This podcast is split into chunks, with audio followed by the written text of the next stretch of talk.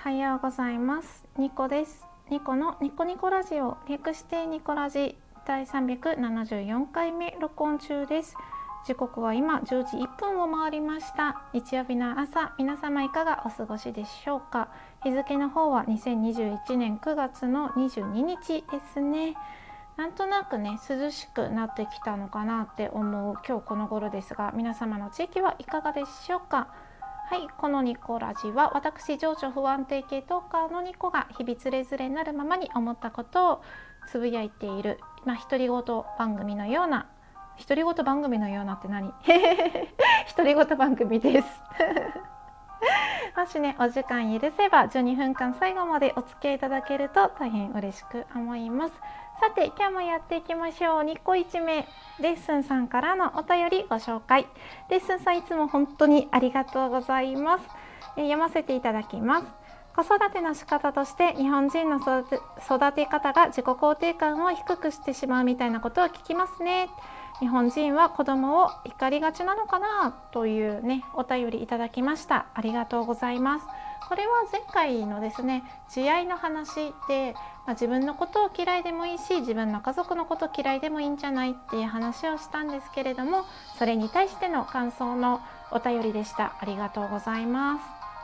まああの子供のことをね叱ったり怒ったりするっていうのは教育の上で必要だと思うんですけど私が思うにですね、まあ、私の自分の親がそうなんですけど両親がそうなんですけどあの頭ごなしに否定するっていう文化というか、まあ、うちの親はそういうところがちょっとあって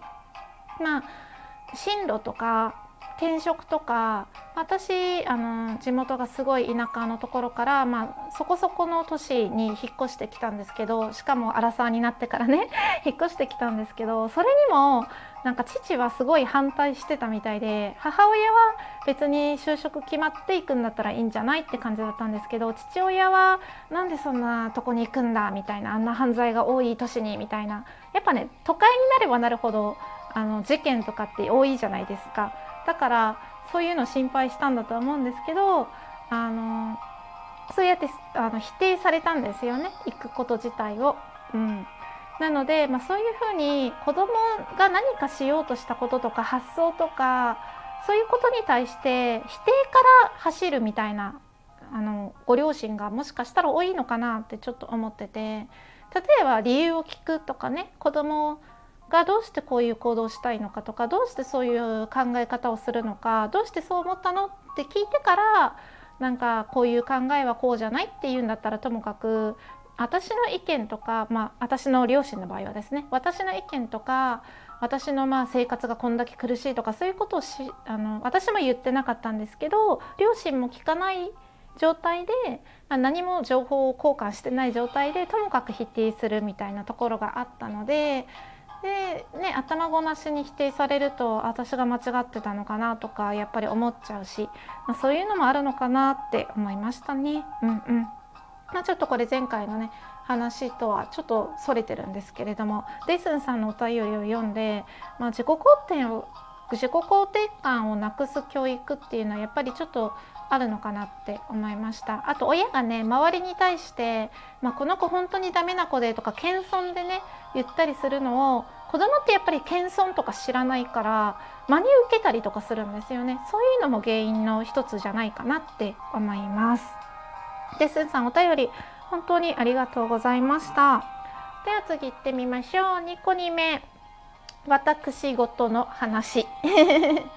や最近ねあの前回とか前々回みたいに自己啓発系といいますか、まあ、自愛系の話が多かったので前みたいにプライベートな話をねだらっと今回はゆるく話していこうかなって思います。まあ、私事その1としましてはコロナのワクチン接種を受けてきました。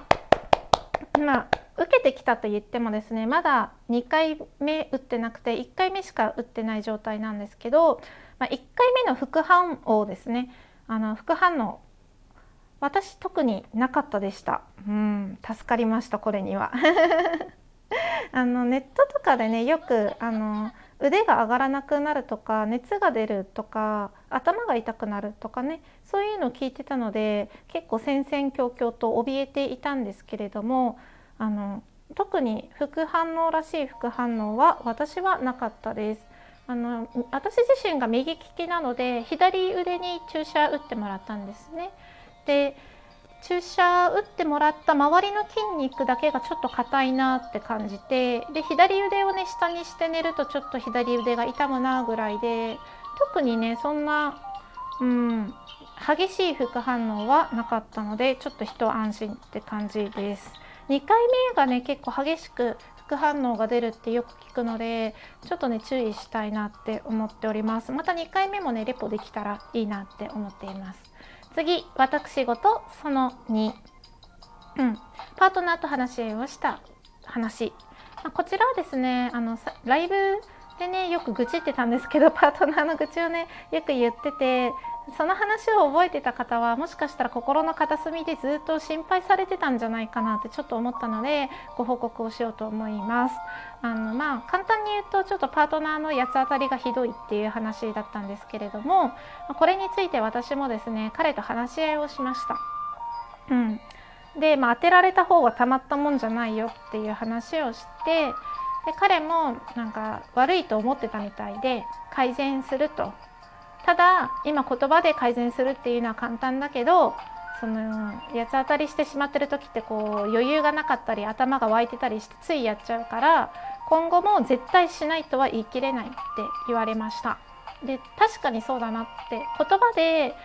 もう絶対しないとか改善するとか言い切ることはま簡単で、うん、その後の行動とか態度を改めるっていうのはやっぱりとても難しいと思うんですね。うん、だからまあその約束できないよって、まあ、言ったことに関してはすごくまあ納得というか、まあ、そうだなって自分も思ってます。思ってて了承して。でただその話し合いをしてからですね、まあ、比較的彼もすごく穏やかでなんか八つ当たりすることもなくなって、まあ、2人で楽しく過ごしています。まあ、このままねあの2人で穏やかに過ごせたらいいなと思っています。ご心配をかけた皆様いろいろとねありがとうございました。まあ、2人の生活をね楽しくやっているというご報告でした。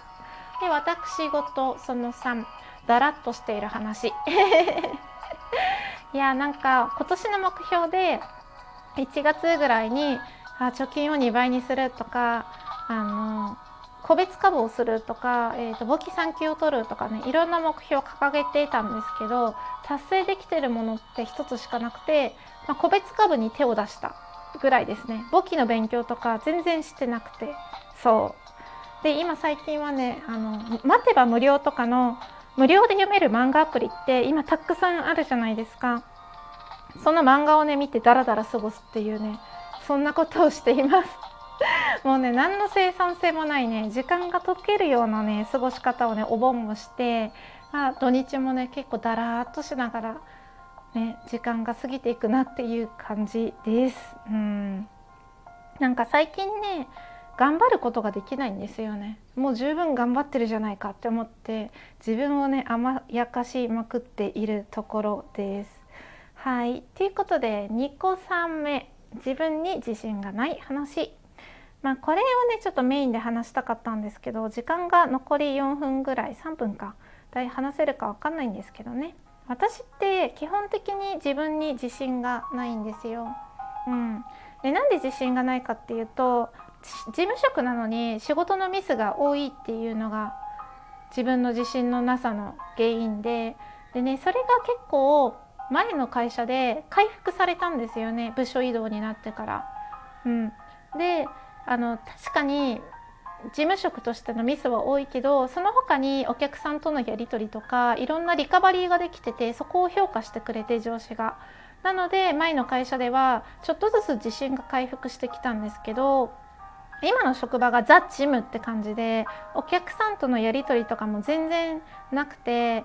要は私の強みが活かせてないというかで与えられたことを与えられた通りにやるっていう仕事なんですね。でその中でまあ、すごく単純なんですけど、まあ、今日って2021年9月22日じゃないですかそれを、まあ、2021年なのに2020年って書いたりなんかそういう単純ミスがすごく多くてで私って事務職何年もやってるのになんでこうなんだろうみたいな感じですごくね自分に自信をなくしてしまっています。うん、で上司とかもそんなすごく強くは責めないんですけど自分で自分を一番責めてるんですよね。なんでこんなこともできないんだろう。なんでこんな誕生ミスするんだろうとか。私なんで何年もジムやってるのにこんなミスするんだろうとか。すごく自分を自分で責めているんですよね。誰よりも周りが思っている以上に。うん、で責めて責めてしまって自分でどんどん萎縮してで緊張した状態で仕事するからまたミスを起こすみたいな悪循環に陥ったりとかしてて。自分で自分を責めることでどこか心が楽なんですよね多分。こんなに自分を叱ったんだからこのミス長期しとまでは言わないけど周りが責めない分自分で自分を責めたりしてでそれに何かしらのメリットがあるんじゃないかなって自分では思っててただまあそのメリットが何かっていうのはまあ、見つけられずにいます自分をねどれだけ責めたところでそのミスが取り返しがつくかって言ったら取り返しがつかないし、まあ、ちっちゃいミスだから別にその場で直せばそれでいいんですけどうんなんかねすごくそういうので自分に自信がないなって最近思ってました。はい。というわけで今日はね、ちょっとだらっと自分の近況をお話しした次第でございます。最後までお付き合いいただいてありがとうございました。明日も皆様にとって良い一日でありますようにまた聞いてくださると嬉しいです。あとね、お便りとか占いのご依頼とか募集してますのでお気軽にどうぞ。ではではまた次回、ニコでした。